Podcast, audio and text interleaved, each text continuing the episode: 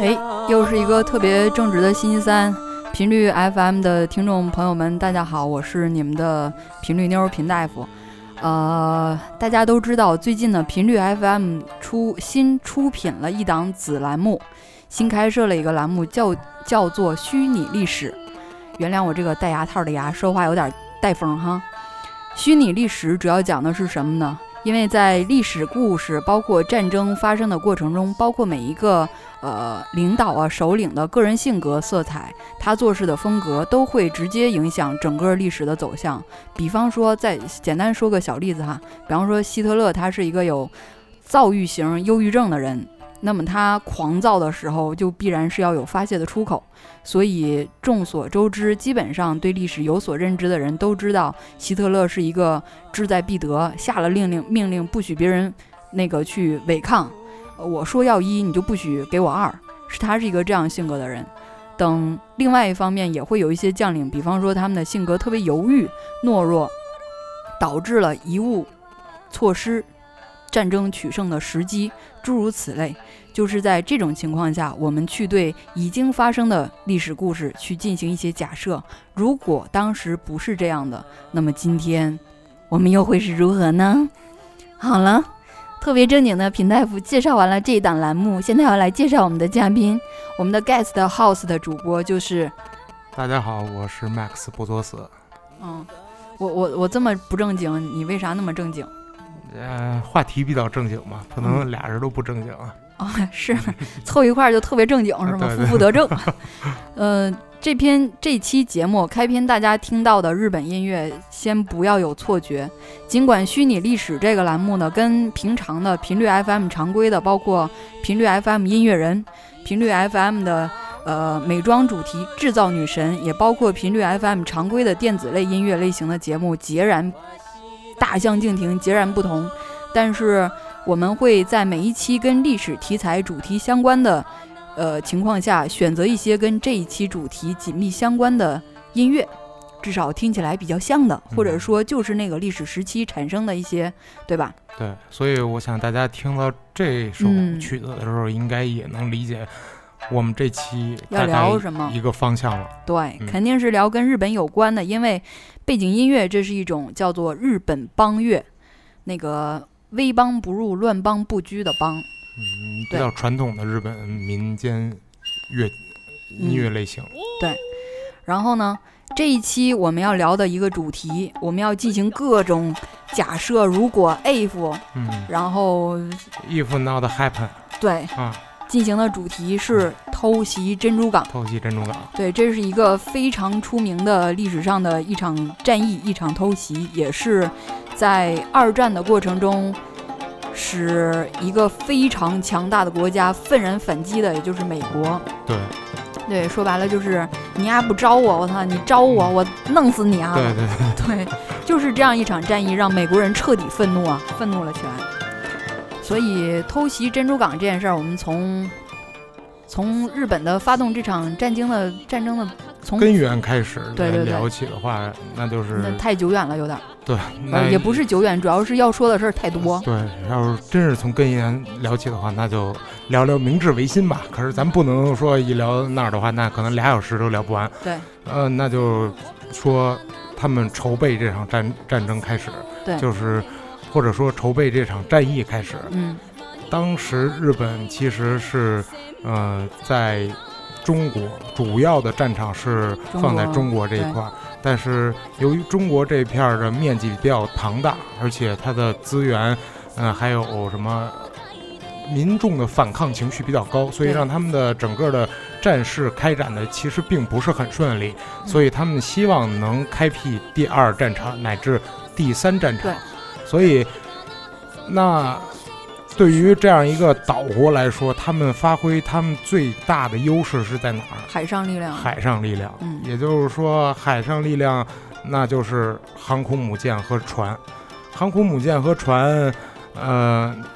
离他们最近的，也就是东南亚那些各个岛国，岛比如国说菲律宾、马来西亚、嗯、关岛，然后关岛以及印度尼西亚这些国家，对包括对对对对其实是包括澳大利亚一些的附属岛国。嗯，那这样的情况下，如果想攻占这些地方的话，他们依然有所忌惮。那忌惮的是谁？那也可以说是当时也是现在的世界霸主美国。对，如果说他们要攻占这些岛国的话，那么一旦美国来参与，呃，战争的话，我觉着以日本这样的一个小小的国家是无法与美国的军力来抗争的。对，在这一条战争决策上，其实这个战争的首要战犯啊，今天来讲首要战犯，包括当时最首要的执行者，也就是山本五十六，他其实是有一个相左的意见，嗯就是说山本五十六从一开始啊，他并不是非常赞成日本去聊骚美国，嗯，对对对对对，因为他他的成长生涯中有一段时间是在美国留学其。嗯他太了解美国人的，虽然是一个合众国家，就是外来的人口啊，包括那个一战之后遗留下来其他的移民啊，嗯他太了解美国这个国家一旦愤怒起来是一个什么样的状态。对对对对包括现在，其实大家也都知道是什么样的一个状对嗯态，。从伊拉克战争、海湾战争，对大家都能窥窥见一斑对了。对对对对，所以当时日本是有两条选择，就是日本内阁包括天皇那边在做决断的时候，我们要么北上，要么南下。嗯，南下其实就是刚才我说的那些国家，对来北上呢，那就是往往中国这一带，中国以及那个苏海联拉尔啊这一带，对那一带的边缘去去聊骚。对但是他又发现，老白刚才也说了，中国这一块肉非常之肥，资源丰厚，国土辽辽源，嗯但是呢，想拿下这一个国家，拿下这一场战役的胜利，中国人民十分给力对，他一时半会儿拿不下，结果发现，嗯，自己国内资源啊，消消消耗的差不多太了，严重了，对所以他开始北上。北上，北上的时候，他走的是什么线路？另外一条线路就是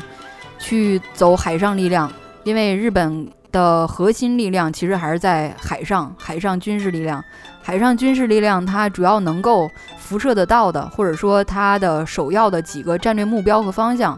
嗯，老白说了，菲律宾群岛嗯，包括马来，嗯呃，那个关岛，嗯，其实再延展一步，这些小的英属啊，美澳属包括美属的殖民地能够提供的一些本质上能够长期、常年的去提供战争储备、石油这种源源不绝的资源，相对来说是不行的，对，不够的。对说白了，小小岛国对嘛，小小岛国，一个是面积小，另外一个是不好组织。你比方说菲律宾群岛。嗯，它为什么要叫群岛？就是这儿一个点儿，那儿一个点儿，嗯你是中间实现个通讯，还是来回开个会都要坐飞机，还是坐船来回飞？嗯这种在战争部署和组织上十分不利。尤其是在当年那种技术并不发达的一个年代来对说，所以紧接着，那么问题来了，还有一个地儿我们可以稍微的试着聊骚一下，嗯就是美国夏威夷那块儿有一个叫珍珠港的珍地珠港方。的地方，它能够直接辐射到、影响到夏威夷，也是一个战略要塞。嗯，到今天来讲，也依旧是美国最在意的地方。对，所以，但是意味着那是一个美国真正的我国殖民地，对那个其实不叫殖民地，那啊、个不不不不不是殖民地，就是那我国个国土。国我土刚才说国错土了。对，所以说，在制定这个作战方向的时候，这种策略定下来的时候，日本人包括东条英机、山本五十六，大家都在想，呃，在互相讨论，甚至是争论，争得面红耳赤对。呃，是正正经经的向美国人去发动一个宣战，嗯还是说我唰的一下攻占你一个军事要塞，嗯，然后剩下的让你麻爪儿不知所措，然后国内一片混乱，然后再去迅速占领扩大我们的版图范围。他采取了一个偷袭和突袭的，呃，其实是这样，嗯我之前有过查阅的资料，就是说这次战役其实他们想作为一场宣战以后的正式战争，嗯，正式的战争来对待，但是由于种种原因，还有在山本五十六的极力反对，呃，并不是，就是说，因为我不太清楚当时外交官发生了什么状况啊。他们发动这场战争的四十分钟以后，嗯宣战诏书发到了美国的呃美，就日本的大使，嗯，递交给美国政府。但也是就是日本大使当时并没有成功递交吧？对，在发动的那一刻，并没有成功抵交，所以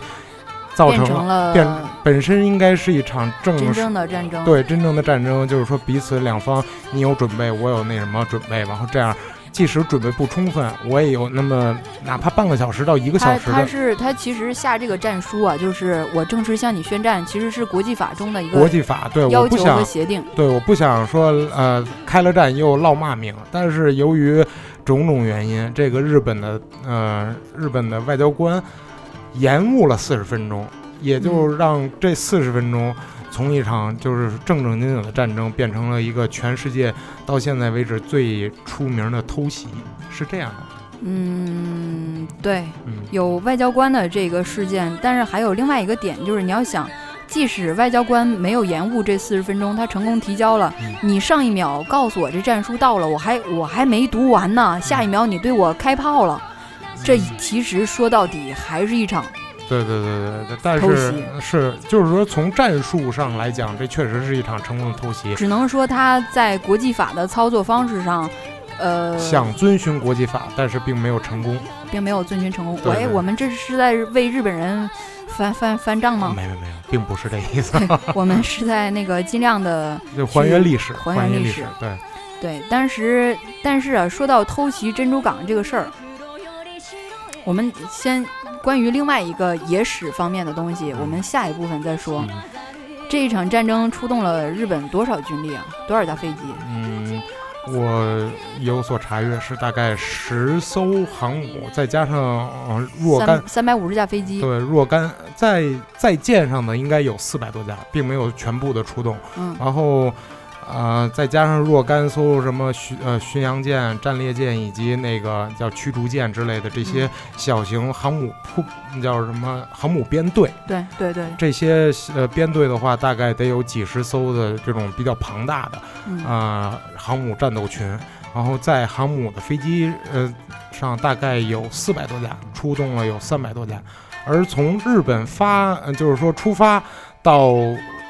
到接近于那个。呃，珍珠港的时候，就是夏威夷的时候，他们一直保持的是一种无线电静默，就是为了防止美国人监听。监听，然后发现这次行动。嗯，对，但是说到无线电的这个就是偷袭的，其实你你说啊，你你也说到他保持无线电静默嗯 （radio silence），、嗯，就是不想让人知道，对，不想让人知道意味着什么，我还是要偷你。嗯还是要偷，其实说到底就还是偷。还是偷。我们把这个偷的概念给大家再明确一下，为什么必须要去偷，而不是说呃特别正经的提前一周、提前多少天去宣战嗯？我不希望你有任何准备，这是其一，因为不希望美国有准备，原因在于什么？因为有所准备的美国，日本连偷袭成功的机会都没有，对，这太太可怕了。剩啊没下准的就是生儿磕。对，没准儿你说我偷袭你的时候， 我不是我要攻占你的时候，可能你就先打过来了。 对，所以山本五十六作为这个战争的这个首要的大员啊，大将，他是基本上是测定了、决定了这个是整个最战终的思路。对战术的风格，但是在最终的过程中，也是也是因为山本五十六的存在， 因为他的存在，最终没有变成一场特别正经的正式宣战，变成了一场偷袭、闪电战。他是希望达到一个速战速决，让你毫无察觉，没反应过神儿来，我就已经哎侵占你了。他要达到这个目标，但是山本五十六中间有一失算，就是在保持这个 radio silence 的状态之中，嗯美国军队有两艘飞机察觉了。嗯，察觉之后，通那风报信儿了。对日没有日本的军舰，他也察觉哦，嗯美国人有两架飞机侦测到我们了。嗯然后这个时候，山本五十六面临一个选择，嗯他要不要开启无线电嗯去告诉他的另外一个爱将，他的忠实走狗南云嗯，忠南一云，中医，这上将是对舰队边那个边舰队的一个另外一个首要指挥核官心的指主挥要官指，挥官其实是他没有告诉，他没有告诉南云忠一，他认认为，既然我们都监听到了，对方南云中医在海上一定监掉，嗯一定监听到了。嗯，结果是并为什没么为什么要存在这种自以为是？嗯南云中医特别消停，特别听话，我嗯永远不开启无线电嗯，他没有不不察觉，嗯完全是无察觉的状态，他不知道美国人已经知道了。这是其一。这一点为之后的战争的另外一个战争战争阴谋史，这个我们下一趴再说嗯，成了一个直接的，呃，到今天都让人非常信服的导火索，嗯就是有非常多的，即便官方不认可吧，但是有很很多人就认为这是一场巨阴大谋的阴谋，巨对大的阴谋。对，呃，刚才频率说的这一点是在就是说他们出动以后的，嗯但是在出动之前，一九四一年年中或者年初的时候，其实美国情报机构已经侦测到，或者说已经截获到一个重要的信息，就是说。日本要对美国宣战，而且他们宣战的地点已经很明确的，啊破译出来了，那就是珍珠港。但是为什么会哦这个我是留在下一趴再说了。啊，哈哈哈已经说到这儿了，那就是说，为什么说到一呃一九四一年十二月七号的时候，还是会有这么多死伤以及这么样的呃大的一个惨重呢？我觉得这就是涉及到野史以及非官方的一种说法，那就是呃罗斯福是罗斯福总统吧？罗斯福总统想让日本来打，想弄疼美国，然后让美国疼痛的中的美国觉醒起来。这是一步棋，很阴险，但是确实很管用的一步棋。嗯，就是刚刚我在刚才两次说到想留下一个悬念，在节目第二部分再去提到这件事儿，嗯被被老白图提前爆出来嗯。它其实本质来讲，从能够考据的历史实事实，包括一些呃，你比方说罗斯福的《From Wall to Wall》，就是他个人的这个战争传记，也包括罗斯福后续的一些个人回忆录。这些书如果大家读到的话，包括他身边的副官和参谋长，他的那个生活助理，其实在他身边的人，大家多少都是获悉这样的一个事情的，因为当时英国人在研究一种破译机制，去破译德国人的密码。美国人虽然没有开战，但是他是为英军提供一些技术，包括智慧方面的咨询和帮助的，包括谍报、情报方面的，包括人员特工，美国都多少都有提供，只不过是没有公开。然后另一个方面来讲，按照当时日本无线电的密码的通讯协议和协定，他当时的那种机制，美国人和英国人早就能够破解了，就是其只实不过还是很我简想单的我想不想监听你而已。嗯嗯因为当时日本的战场主要在中国这边儿，嗯没有人能够料想得到他那么快。虽然知道，所以说知道你早晚要对我们这边下手，嗯也或者说有那么预想，是不是以后可能要怎样？嗯但是没有人料得到他第一时间能那么快。嗯所以在那个过程中，美军是有能力去破解日军的电报，并且罗斯福总统是成功了，收到了这个破解的电报，嗯这个谍报，意味着什么？意味着哎，帮我把那个他又有线，小公主又来有线了。断罗斯福是事先知情的，了我个人是深信这一点的。为什么呢？因为偷袭珍珠港的那一天半夜，大家知道这是一个半夜的事儿啊，在前前几个小时，他突然撤走，罗斯福突然直接下令越过什么海军总司令、嗯什么尼米兹之类的，我越过你，直接直接下达命令，撤走两艘航母、总统令，航空母舰嗯，挪走了。嗯你问他为什么？这个当时美国不在战争中中，嗯为什么突然撤撤走那么重要的军事要塞的两艘航空母舰？嗯有人说得清为什么吗？没有，就是说明他是嗯罗斯福就是想上演一出苦肉计库。洛计，苦肉计意味着什么？日本人偷袭我们，我们损失惨重，死了两千四百人，伤了一千二百五十嗯人，沉了两艘重要的战列舰，还有战列舰和巡洋舰。对，唯独美军的海海上力量元气大伤，但不至于一命呜呼。嗯两艘那口气呀、嗯就是那两艘航航母航空母被舰调走了，两艘三艘，两艘。两艘。那我我看的是在那块儿停了三艘啊，应该是留了一个，啊、就是让迷惑一下。你你把主要的全调走，我操，你是空城计啊！日本人还洗你吗？嗯，也是，但是而且，为什么说？我觉得日本人也其实也挺配合的。嗯，要不是南云中一中间没他如果啊，嗯如果南云中医中间截获了那条美军的侦察机的那个信息信息，嗯他其实是能够第一时间做出一个反应的，对其实直接可以掉头就跑的。那个时候，外交官的那个战争檄文、战争檄文和宣战书还还没到手呢还，没到呢。嗯对，所以说再反过来说，这个外交官是不是故意还是无意的延误，都不好说。四十分钟太久了。嗯，当时在你外交官在美国境内并没有战争，没有战火、战乱情况发嗯发生，延误四十分钟是为什么？就所是以，有很多，其实到现在只是非官方的说法，嗯，目前官方只认可这是日本偷袭，偷袭。对，因为是要给他们扣一帽子。另外一个就是，嗯、确实，美国宣战这件事儿，在整个二战的过程中啊，美国不去打这场战争，我们不可能那么快、那么迅猛、那么漂亮、相对漂亮的完结对，这场战役，以正义的名义以正义的名义来完结它。对，另外就是，哎，我忘了我要说啥了。那个怎么讲？美国如果没有美国的参与和介入的话，嗯整个世界的格局，嗯、虽然不可能让日本这样的一个弹丸之地来掌控全世界，但是我觉得整个的战争将会有很巨大的一个。转变，或者说与现在的世界隔截然不同的一个样子，来呈现在现在世人的面前。战线首先肯定会拖长，嗯，然后时间会多参长战国的包括盟国、盟盟军他们的战争损耗，包括苏联先后的节奏，也包括英国和澳大利亚对战争资源的投入，都不是很好说。对对对对，哦因为当时罗斯不是那个丘吉尔在英国那边还没当上首相，他之前是首相之前是张伯伦，呃对，丘吉尔当时是担任英国海军的海军大臣。啊，就是啊海军是归他统领的，明白，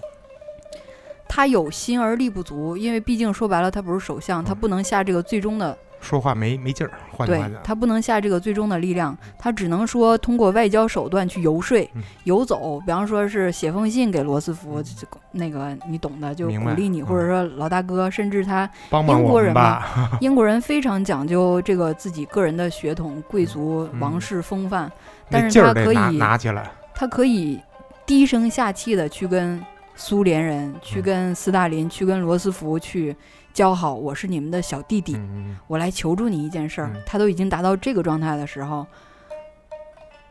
是非常渴求美国和苏联的军事力量的。对，所以其实说到这一点，也说到上期那什么，等于啊、呃德国和日本正中英国人的下怀， 可以这样讲吧？英国人怎么说呢？英国人就是嗯说他没事儿偷着乐也有点过分，但是确实是在最需要的时候，让另外一个可能的盟国正式成为一个盟国。对。呃也换呃，怎么讲？两个轴心国也侧面的帮了他一把。如果没有这两个，就是说战争，就是战役的话，那事情并不好说。呃，英国当时已经被炸得很惨很惨的了。对，所以当时在第二天嘛，偷袭珍珠港成功之后，相对来说的成功，因为日本当时损失了多少？几十架、几十架、五十多架的飞机的代价，嗯、换取了数艘战列舰、巡洋舰这样的大型舰只，嗯，啊、可以说是以及舰上停的飞机之对类的。对对，可以说是取得战战术上的一个巨大的成功。但是从战略上来讲啊，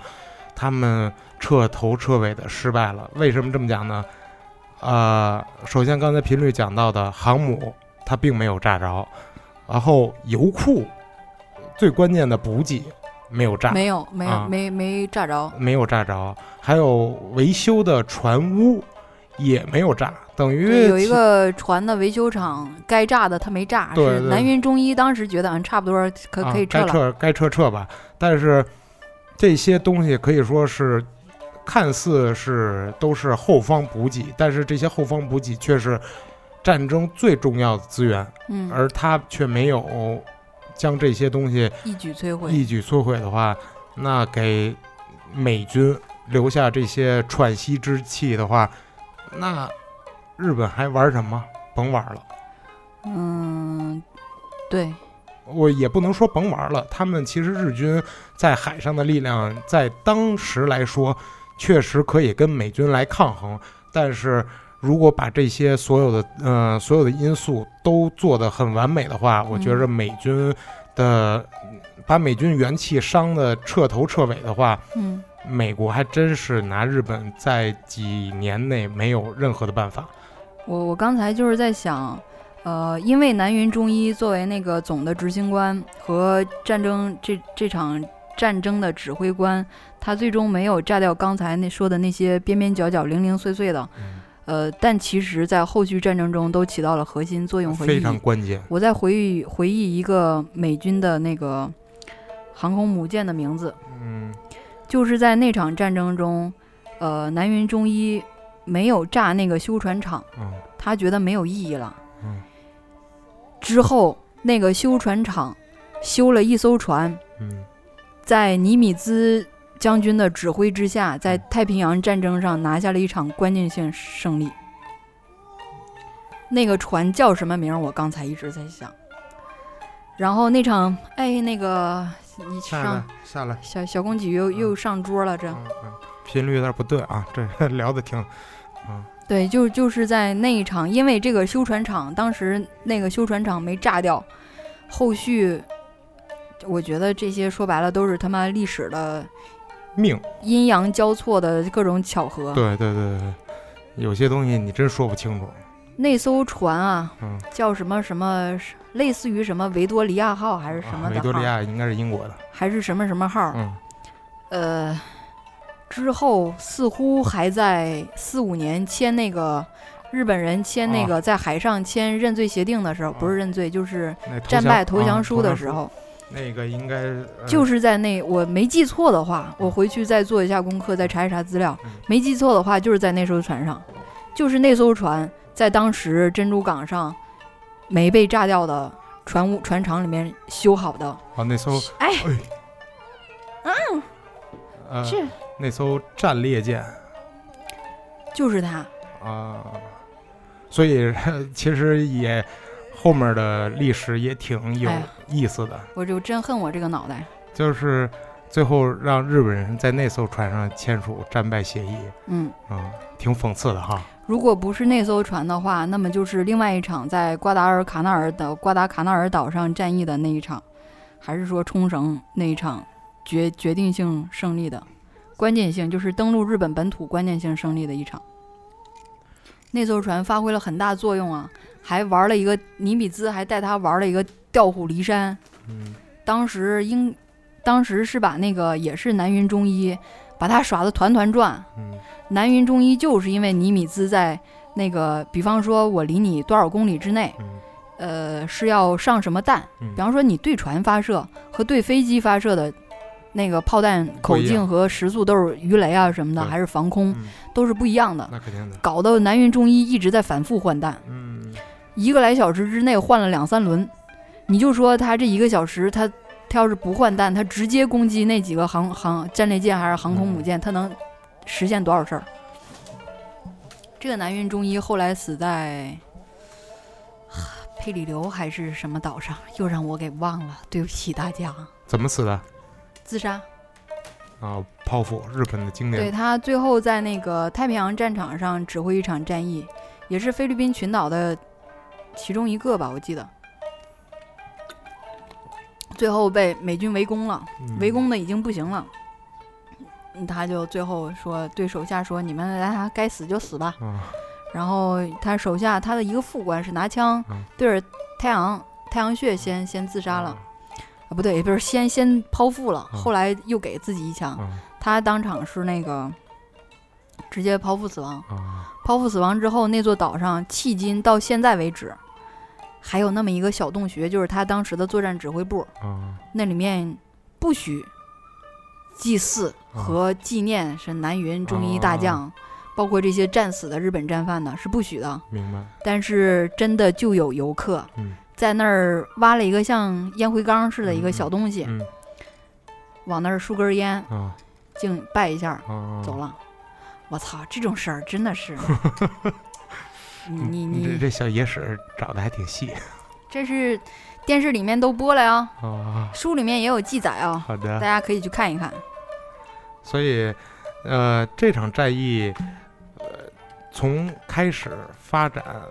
最后的整个战争的发生，到最后的导致的整个战局的扭转，其实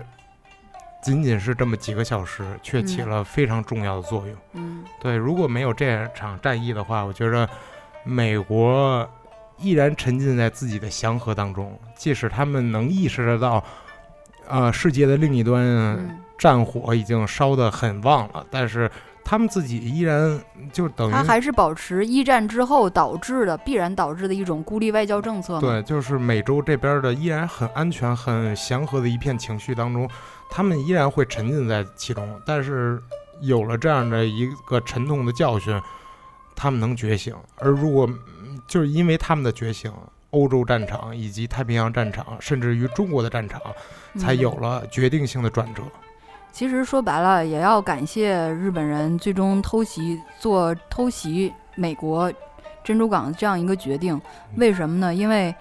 呃，在虚拟历史来假设的时候，美军即便之后也是无法避免的，必然要参战。对只不过是早晚，他可能是战争之后去收拾残局啊，或者什么的对，或者是提供一些战争物资装备嗯给到英英那个英法。但是美国参战一定是早晚的事儿，因为德国和意大利是忍不了他的，嗯，所以包括美的美国那一片石油啊什么的各种资源也是相当丰富的，都是大家都是流着口水觊觎它，所以它是跑不了的。但是因为日本偷袭了珍珠港，导致之后整个太平洋战场上，包括欧洲战场上，尤其是美国人士气大振。那必然的。大振。美国 人，美国人在什么事儿上特别较真儿？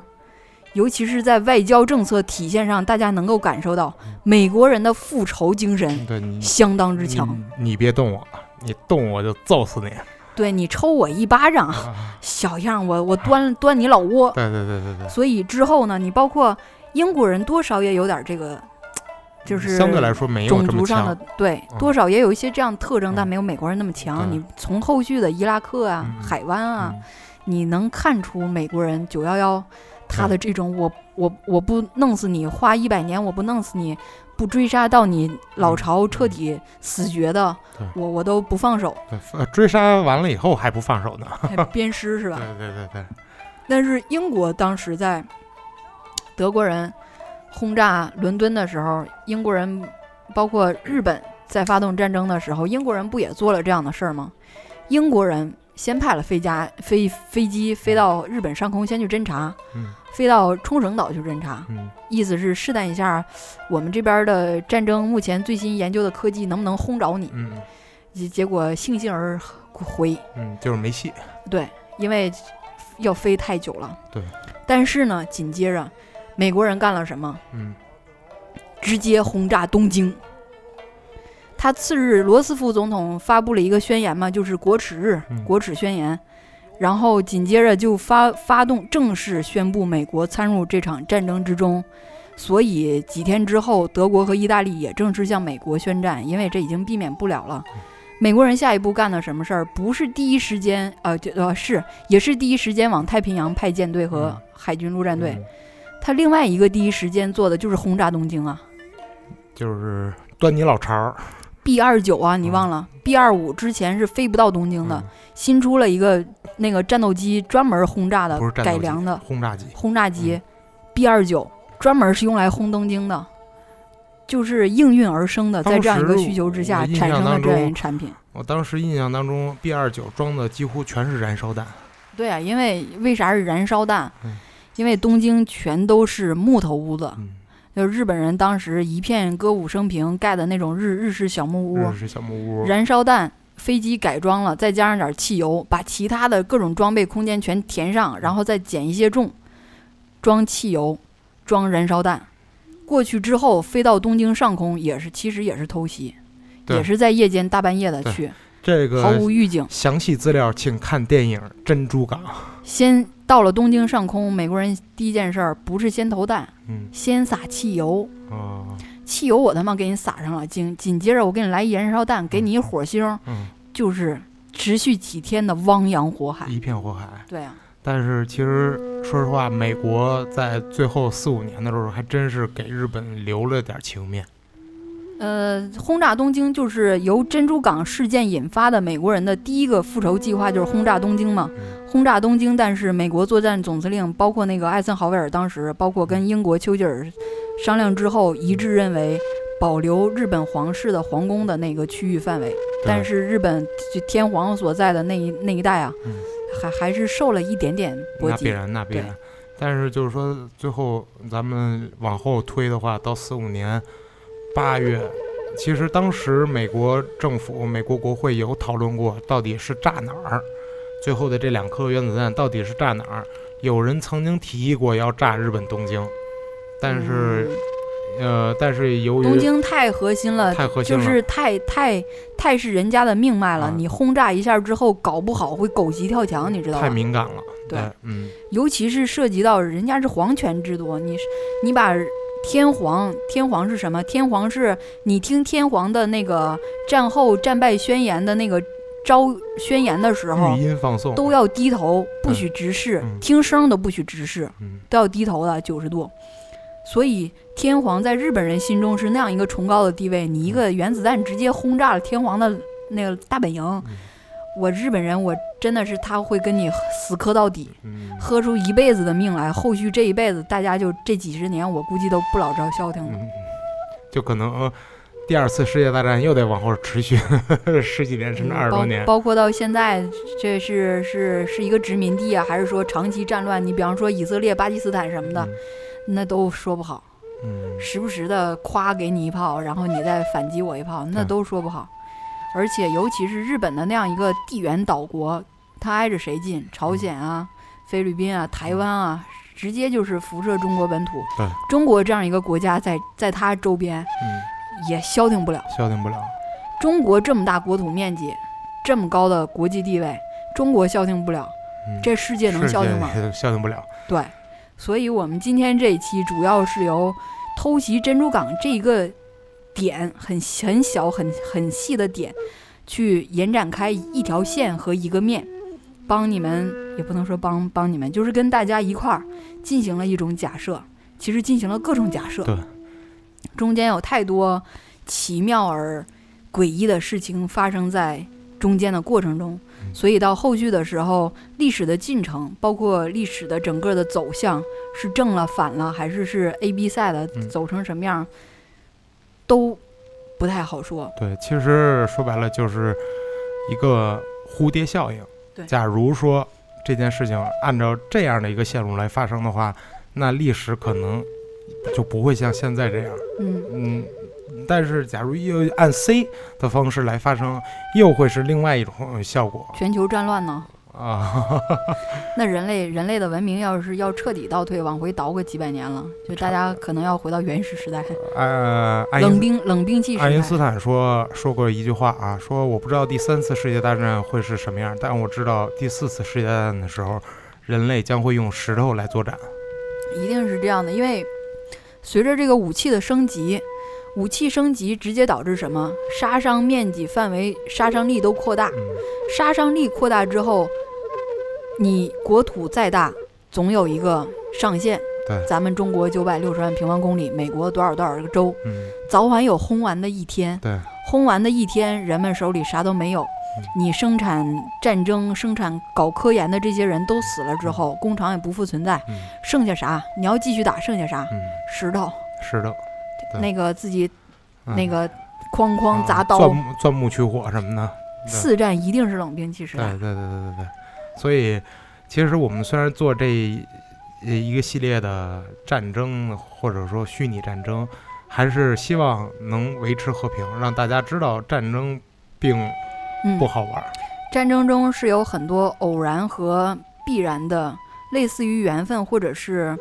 呃命中注定的一些看似很诡异的多方面元素去促成一个这样的事儿。对，包括上期节目提到有一本书叫《四十二起刺杀希特勒的案件》，嗯那是记录在册的，德国人写的。如果刺杀成功了，今后会怎么样？如果第三帝国不存在了，嗯苏联没没有最终攻打到德国柏林老巢，没有彻底清扫，嗯，第四帝国会不会还再起来？对，现在的德国是不是现在这样的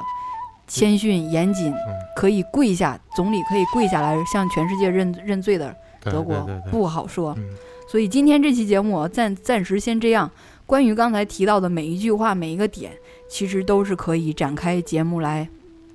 展开主题来详细聊的。收听频率 FM 的节目，包括频率 FM 常规节目专门聊电子音乐的和日常生活的，包括频率 FM 的音乐人专访系列的节目，不管是南无乐队啊，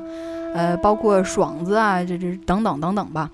我们的多个栏目还是请大家在苹果的播客上搜索，包括 P P C 电脑上搜 iTunes 那个苹果播放器上搜索频率 FM 去订阅我们这样一个节目。订阅了之后，节目再更新，你那儿就有提醒了，你也不会错过。然后呢，也希望大家关注我们的微博，微博主要是用来互动的，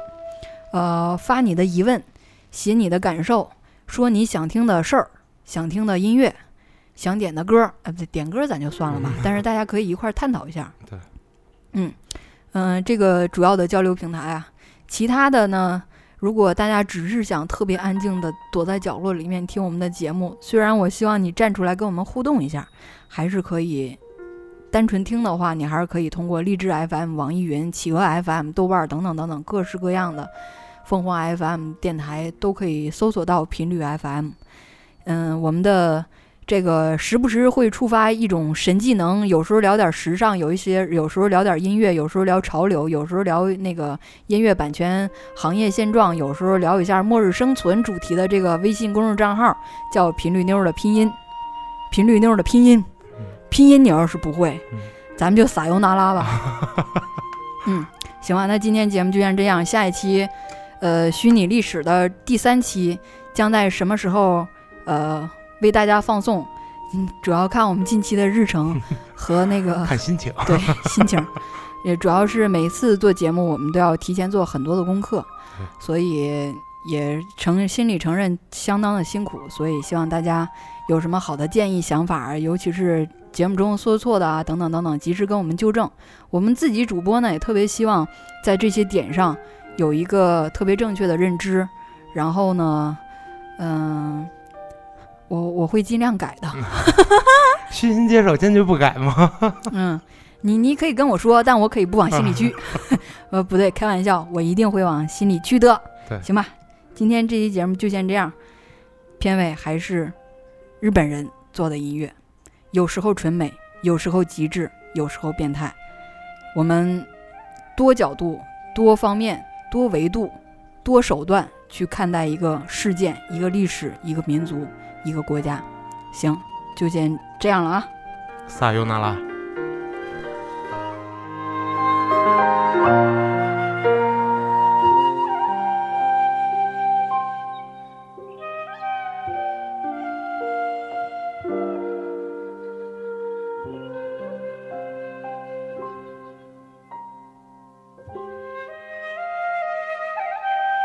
「